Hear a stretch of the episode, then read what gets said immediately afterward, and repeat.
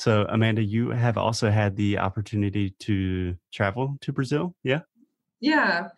Yeah, so I went uh, to Brazil this past November. Uh, so it was during the week of Thanksgiving here. And so basically, I, I went because through this kind of language learning process, I, I met someone who um, was living in Sao Paulo and was actually living in the same neighborhood that my company has an office in.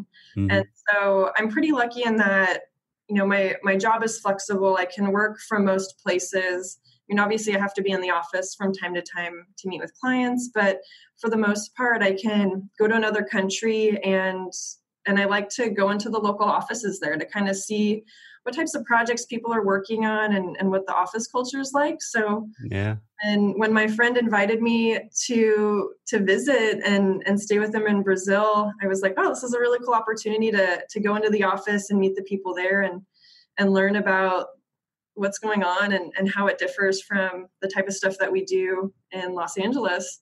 And so, yeah, it was it was really cool to be able to do that. Yeah, that's really cool.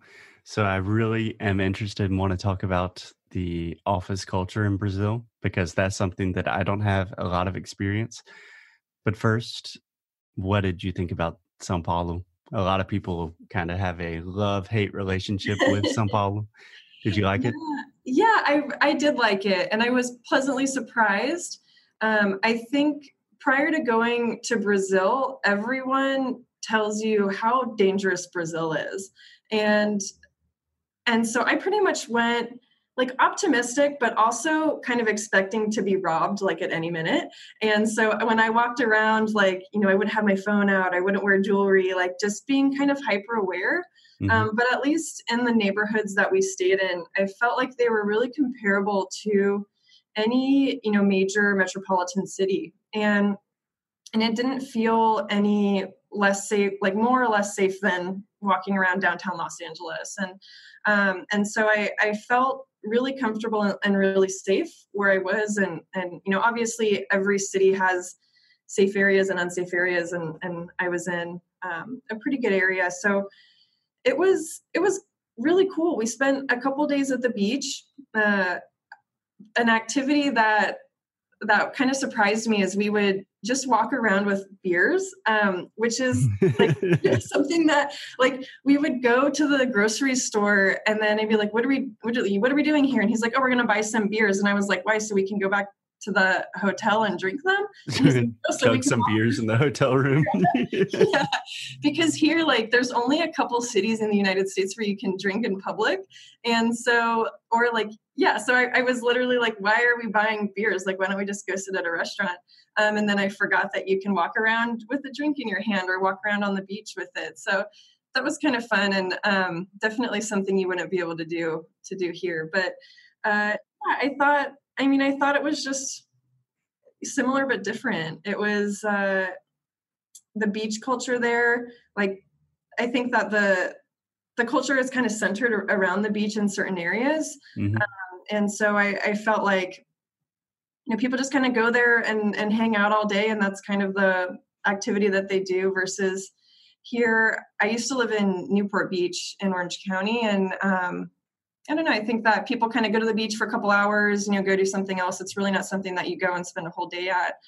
Um, and then, yeah, even in the city part, it was. I mean, there's areas that that were kind of crowded and busy, and, and other areas that weren't. I really enjoyed just walking around and seeing the seeing the different buildings and street art and, and architecture and yeah different kind of engineering aspects of it. That's that's probably my favorite thing to do when traveling is just take a look at you know how how do people get around? And and when i was there i asked my friend if we could take the metro um, because i just like really wanted to see what the metro would be like. And like it was honestly better better than in los angeles. It was clean and it was um, just like really modern looking. And and i think sometimes in in the united states you kind of are brainwashed to think that like we're the best you know like we have the best things. And but going and traveling yeah like going and traveling makes you realize that you know there's like a lot of other countries who have like the similar or even better better systems than we do. And um and yeah so i, I had a really great experience visiting sao paulo and um and yeah it was i thought it was it was a really really cool city. I didn't have any you know negative experiences there. Um, so i'm really anxious to travel more around brazil and, and see other areas um, and be able to go to rio and be able to kind of see more of the in, interior cities um, yeah. so i'm planning to do that sometime next year. Awesome. Awesome. So I think it's really interesting. That's also something I like to do when I'm traveling is see like more normal things. Like when Alexia is in the US, she's obsessed with pharmacies like CVS, Walgreens, places that I just generally try to avoid. And she goes in she's like you can buy so many different things here. You can get your medicine. You can buy milk. They have vitamins. And i'm like yeah it's a pharmacy. But sometimes those normal things really shed a lot of light into like huh this place is very similar in some ways very different in other ways.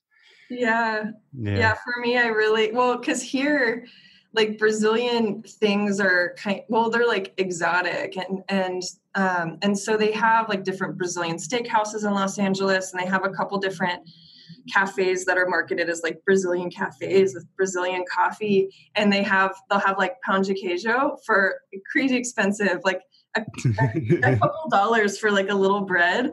And so going to Brazil, like I had pão de queijo like every single day, like for breakfast, for lunch. Like so I was like, oh, it's so good. It's dangerous. Yeah. yeah. yeah. So um, and then also like acai bowls are are like a big, big thing uh, in California. I don't know as you know. I'm starting to see them a lot in the Carolinas too yeah and and so they're, they're like nine dollars. Yeah. No they real they're expensive. And because they're they're you know marketed as a health food so of course like los angeles loves that kind of stuff. And there's cafes that are literally just dedicated to serving acai bowls.